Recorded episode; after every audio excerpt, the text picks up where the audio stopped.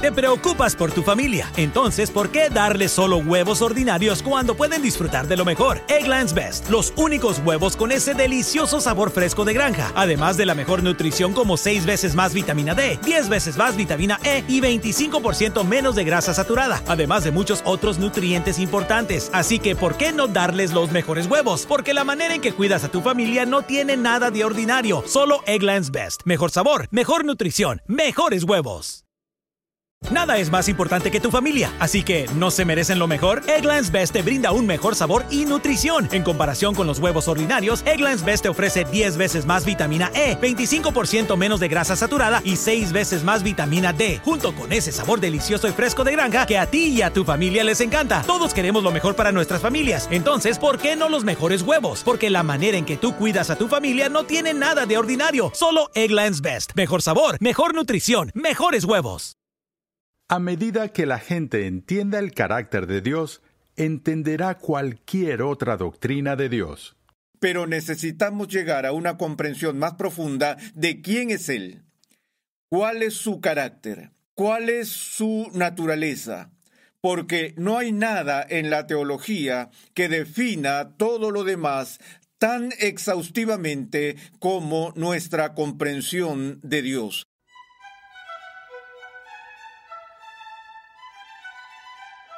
Bienvenido una vez más a Renovando tu Mente con el Dr. R.C. Sproul.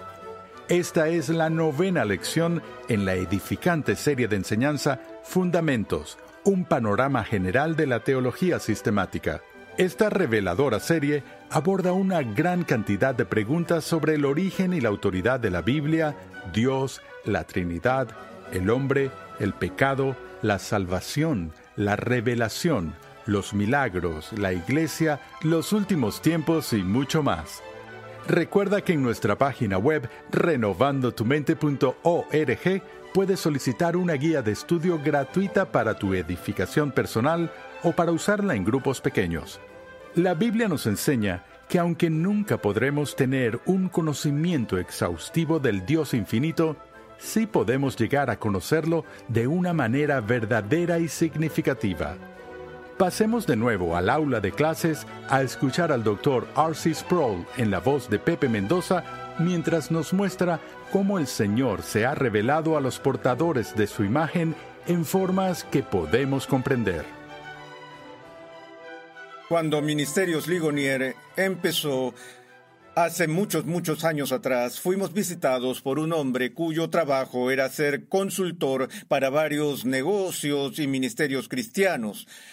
Él nos estaba ayudando a definir nuestro propósito y me dijo, ahora sí, ¿qué es lo más importante que este ministerio está diseñado para hacer? Yo dije, eso es fácil. Me preguntó, ¿qué? Le respondí, para ayudar a la gente a descubrir quién es Dios. Y me apresuré a agregarle, no que Dios sea, porque como ya hemos visto en nuestro estudio de la revelación general, Dios ha manifestado claramente su existencia a todas las criaturas de este planeta y todos, sea que lo reconozcan o no, saben que Dios existe. Pero necesitamos llegar a una comprensión más profunda de quién es Él, cuál es su carácter, cuál es su naturaleza porque no hay nada en la teología que defina todo lo demás tan exhaustivamente como nuestra comprensión de Dios. De hecho, llegaré hasta el punto de decir que a medida que entendamos el carácter de Dios, entenderemos cualquier otra doctrina en nuestro pensamiento. Ellos están tan estrechamente relacionados. Ahora, en la historia de la teología sistemática académica, es costumbre que lo primero que estudies o trates en teología propia o sobre la doctrina de Dios es la doctrina de lo que se conoce como la incomprensibilidad de Dios. Ahora, eso casi parece al inicio del comienzo de tu estudio de Dios como un descargo de responsabilidad que dice, bueno, vamos a empezar a estudiar algo de lo que no sabemos nada. Y no solo no sabemos nada, sino que no podemos saber nada al respecto, porque cuando usamos el término incomprensible, en nuestras formas de hablar habituales, lo que queremos decir es ininteligible, incomprensible, simplemente no puedo comprenderlo, es inconcebible. Y entonces, ¿por qué ir más allá en el estudio de la teología si al inicio dices que la doctrina de Dios es tal que Dios mismo es incomprensible? Bueno, este es uno de esos casos en los que un término teológico se utiliza de una manera más estrecha, distinta y precisa de lo que se utiliza comúnmente en el habla cotidiana. Lo que significa incomprensible con respecto a Dios no es que no podamos saber nada de Él, sino que nuestro conocimiento de Dios siempre será limitado que podemos tener un conocimiento perceptivo de Dios, un conocimiento significativo de Dios, pero nunca podremos, ni siquiera en el cielo, tener un conocimiento de Dios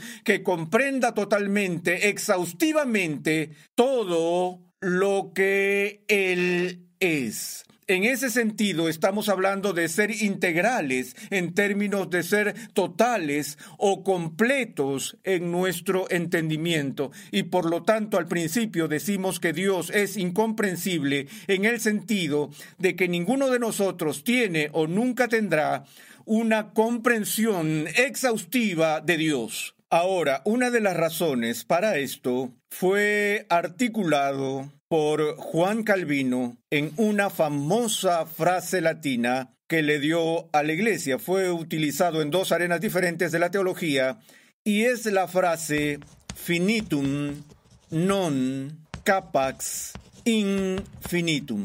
Ahora, incluso esta frase en latín, para confundir las aguas un poco más, se puede interpretar de dos maneras distintas. Dice que lo finito no puede llenar lo infinito. Y la razón por la que se puede traducir de dos maneras distintas es que esta palabra capax se puede traducir de dos maneras distintas. Y esas dos maneras diferentes son las siguientes. Una, lo infinito no puede contener o lo, o lo, finito no puede contener lo infinito. Eso es simple, ¿no? Si tuviera un vaso que equivale a un vaso de 250 mililitros, ese vaso no podría contener un, un millón de litros de agua o una cantidad infinita de agua, porque solo tiene un volumen finito, por lo que lo finito no puede contener el infinito. Pero otro significado de la palabra capax es la palabra captar. Y eso es de nuevo para comprender en su totalidad. Entonces, una vez más, mi mente es finita. Y mi mente finita no tiene la habilidad o la capacidad de captar todo lo que Dios es. Sus caminos no son nuestros caminos. Quien puede ascender a los cielos y bajar a Dios y todo lo demás.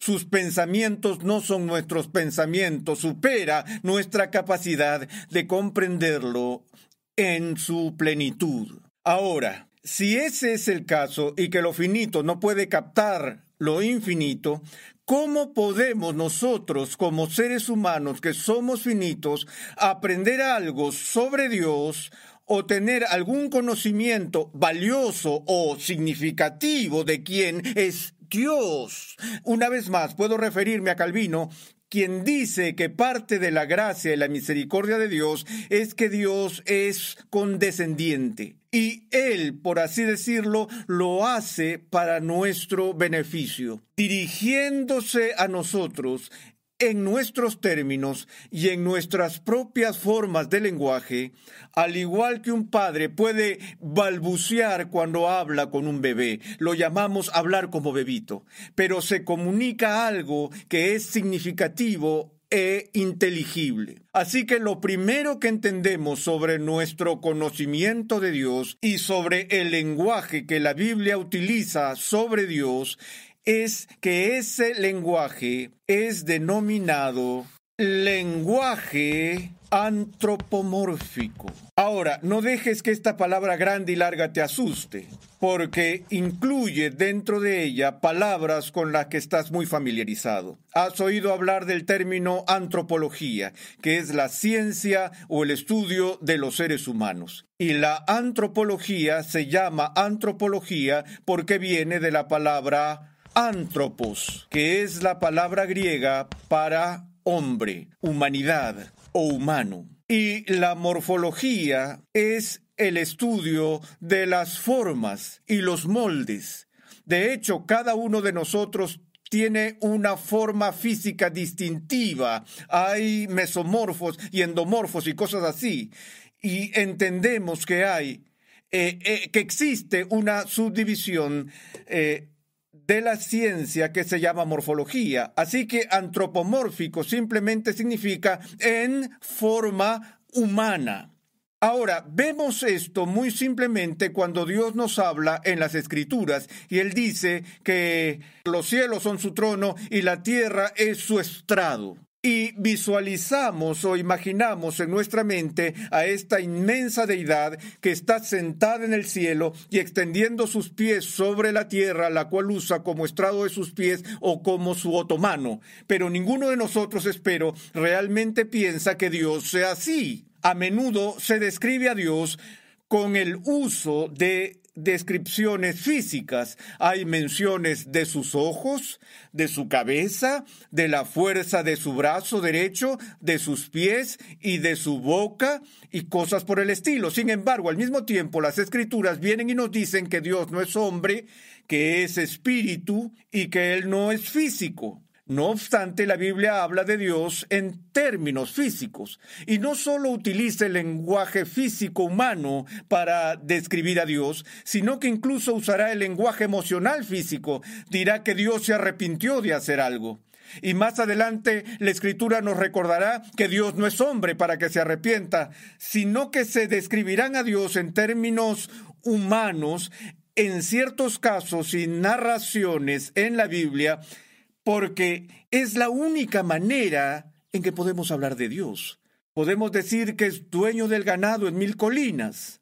Interpretamos que eso significa que Dios es el gran ganadero en el cielo que baja y tiene un tiroteo de vez en cuando en el rancho con el diablo. No, lo que esa imagen nos comunica es que Dios es poderoso, es rico, es autosuficiente como lo estaría un ranchero en la tierra cuando posee el ganado en mil colinas. Así que usamos lenguaje antropomórfico. La Biblia utiliza lenguaje antropomórfico, lenguaje humano, para hablar de Dios. Y tenemos que ser muy cuidadosos, como lo es la Biblia, cuando la Biblia, por un lado, afirma lo que dice sobre Dios usando estas formas, y luego más adelante, de una forma didáctica más abstracta, nos advierte que Dios no es hombre. Ahora, a veces pensamos que cuando entramos en el lenguaje teológico técnico abstracto, escapamos del lenguaje antropomórfico. En lugar de decir que Dios es dueño del ganado en mil colinas, podría decir que Dios es omnipotente. Y digo, ahora tengo una palabra elegante aquí, un término abstracto que significa omni, todo, potente, poderoso. Y creo que tal vez porque ahora tengo una palabra técnica más sofisticada, abstracta, ahora estoy por encima del reino del ser humano. No, Todavía la única manera en que puedo entender la palabra omni o todo es por mi punto de referencia como ser humano para entender lo que todo significa. Cuando miro a la gente de esta sala y digo, toda la gente aquí en esta sala, o mi comprensión del poder, porque no tengo la mente de Dios. No concibo el poder de la misma manera que Dios concibe el poder. Tiene una comprensión infinita del poder. Yo tengo una comprensión finita del poder. Y Dios afortunadamente no nos habla en su idioma, nos habla en el nuestro. Y debido a que nos habla en el único idioma que podemos entender, somos capaces de captarlo. En otras palabras, todo el lenguaje bíblico es antropomórfico y todo el lenguaje sobre Dios es antropomórfico porque el único idioma que tenemos a nuestra disposición es el lenguaje antropomórfico porque somos antropoi, somos seres humanos. Ahora, debido a estos límites impuestos por la diferencia, el abismo entre el Dios infinito y los seres humanos finitos, la Iglesia ha tenido que ser muy cuidadosa al definir las diferentes maneras en las que describimos a Dios y mencionaré alguna de esas ahora.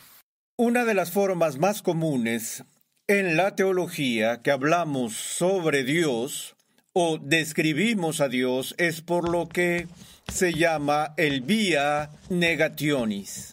Y la vía, si alguna vez has estado en Europa o en Italia, se ve lo que la palabra vía significa. Dije que estamos hablando de maneras de hablar. La vía dolorosa en Jerusalén es el camino del dolor o el camino del sufrimiento. Una vía es un camino o una ruta y la palabra negación simplemente significa negación. Así que el camino de la negación es una de las principales formas en que hablamos de Dios. Ahora, ¿qué es esto? Bueno, todo eso usamos para describir a Dios, a veces diciendo lo que no es. Y hasta ahora hemos dicho que Dios es infinito. Bueno, ¿qué significa esa palabra? Que no es finito. Entendemos lo que es la finitud que es limitada, está ligada y cosas así. Y cuando hablamos de Dios, decimos que Dios no es como nosotros en ese sentido. Todos somos finitos, pero Dios no es finito. Él no es finito, es infinito. Y una de las otras características que encontramos en todas las criaturas en este mundo es que todas cambian de tiempo en tiempo. Como mínimo envejecemos y somos, por lo tanto, mutables. ¿No lo somos?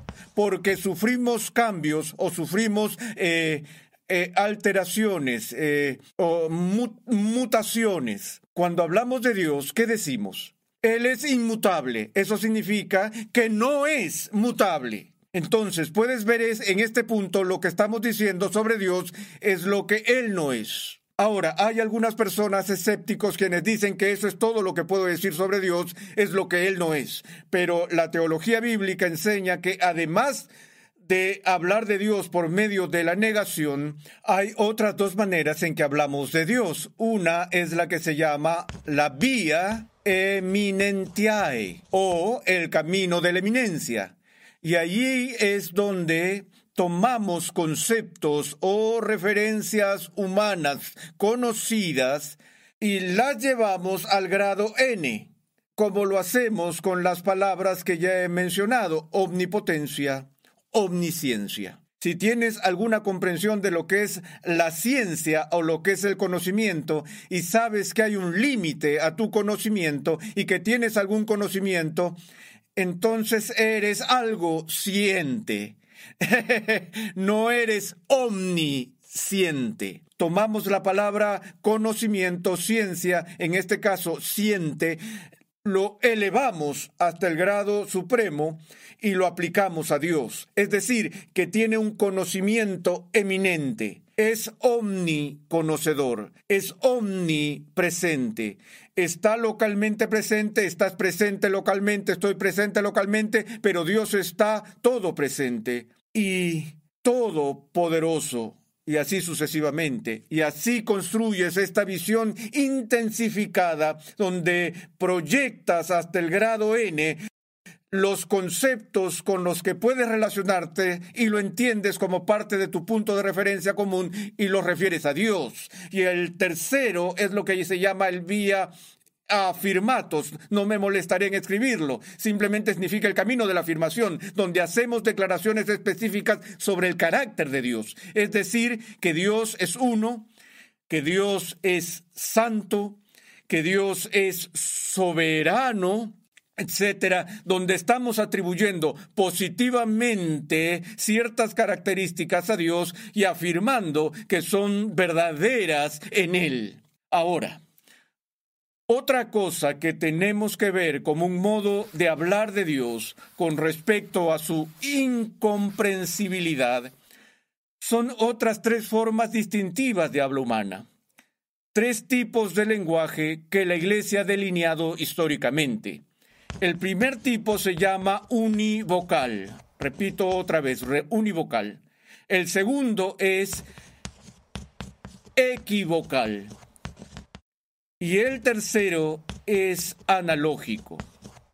Ahora, esta es la diferencia entre estos términos. El lenguaje univocal o unívoco significa o se refiere al uso de un término descriptivo que cuando se aplica a dos seres diferentes significa exactamente lo mismo.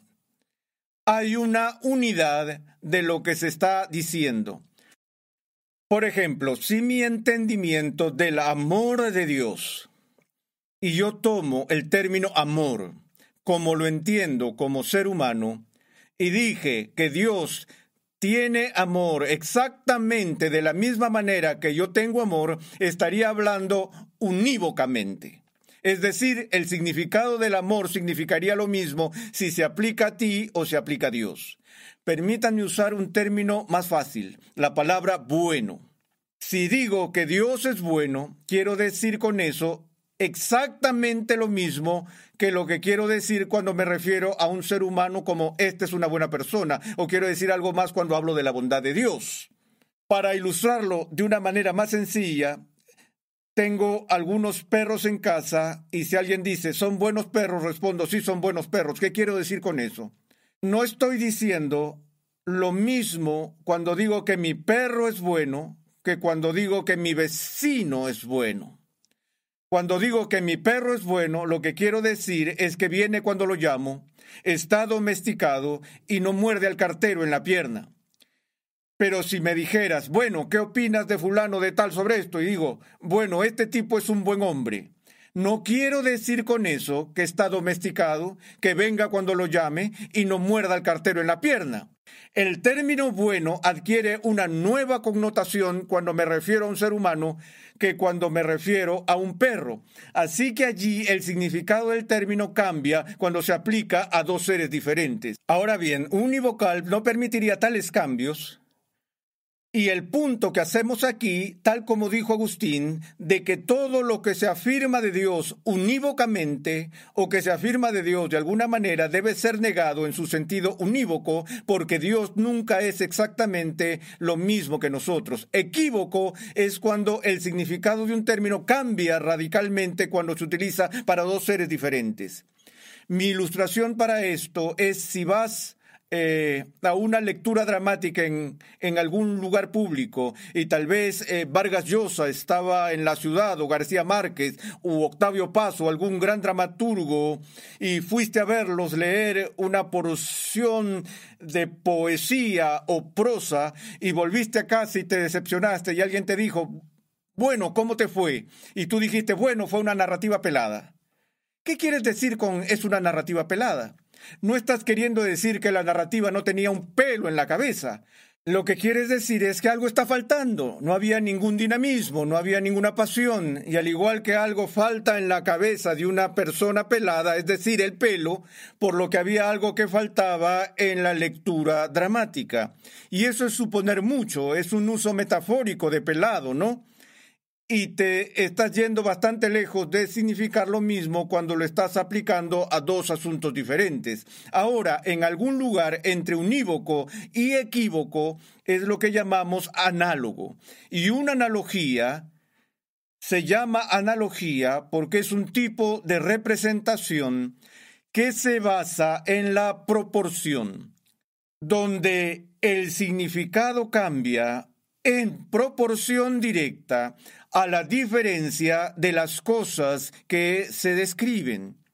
Eso es lo que estaba resaltando con el perro bueno, el hombre bueno, el Dios bueno, para que haya un aumento en los significados, que cuando decimos que Dios es bueno, queremos decir que su bondad es como o similar a nuestra bondad. No es idéntica, sino suficientemente parecida como para que podamos hablar de forma significativa unos con otros. Entonces, el principio fundamental aquí es que a pesar de que no conocemos a Dios de forma exhaustiva y completa, tenemos una manera significativa de hablar de Dios, porque Dios se ha dirigido a nosotros en nuestros términos y nos ha hecho a su imagen para que haya una analogía entre nosotros y Él, y eso nos da una vía de comunicación entre Dios y nosotros.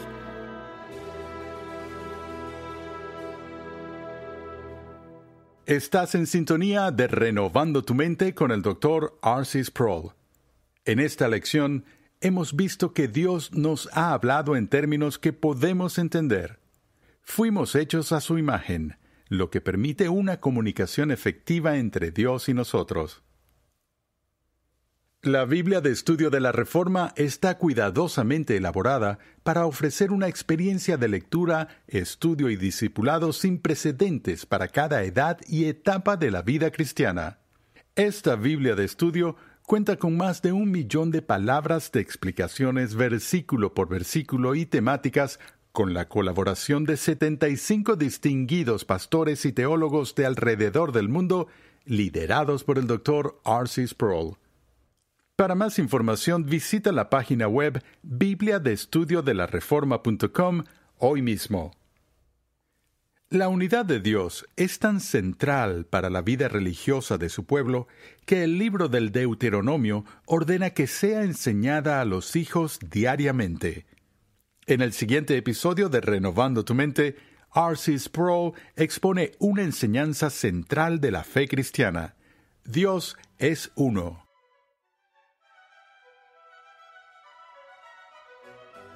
Renovando tu mente es una producción de los Ministerios Ligonier, la confraternidad de enseñanza del Dr. R.C. Sproul. Nuestra misión, pasión y propósito es ayudar a las personas a crecer en su conocimiento de Dios y su santidad. Nuestra programación es posible gracias al generoso apoyo en oración y financiero de cristianos alrededor del mundo. Para hacer tu donación, por favor visita nuestra página web renovandotumente.org. Para contactarnos, por favor envíanos un correo electrónico a programa arroba renovandotumente.org con tus preguntas, testimonios y comentarios. Recuerda que en nuestra página web renovandotumente.org puedes adquirir gratuitamente la guía de estudio de la serie de hoy y además encontrarás una amplia variedad de recursos tales como clases, artículos y contenido multimedia con la finalidad de cumplir con nuestra misión de proclamar, enseñar y defender la santidad de Dios en toda su plenitud a tantas personas como sea posible. Sintonízanos nuevamente en esta misma emisora y en este mismo horario y únete a nuestra gran comunidad virtual en las redes sociales.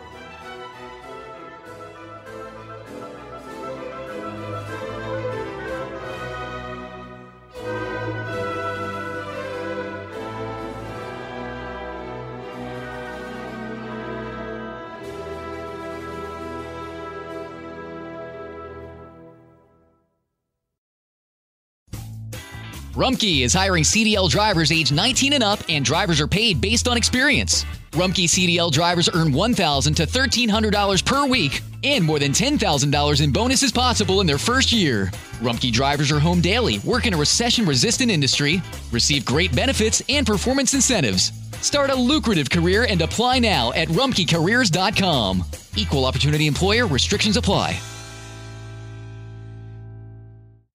Nada es más importante que tu familia, así que ¿no se merecen lo mejor? Eggland's Best te brinda un mejor sabor y nutrición. En comparación con los huevos ordinarios, Eggland's Best te ofrece 10 veces más vitamina E, 25% menos de grasa saturada y 6 veces más vitamina D, junto con ese sabor delicioso y fresco de granja que a ti y a tu familia les encanta. Todos queremos lo mejor para nuestras familias, entonces, ¿por qué no los mejores huevos? Porque la manera en que tú cuidas a tu familia no tiene nada de ordinario, solo Eggland's Best. Mejor sabor, mejor nutrición, mejores huevos.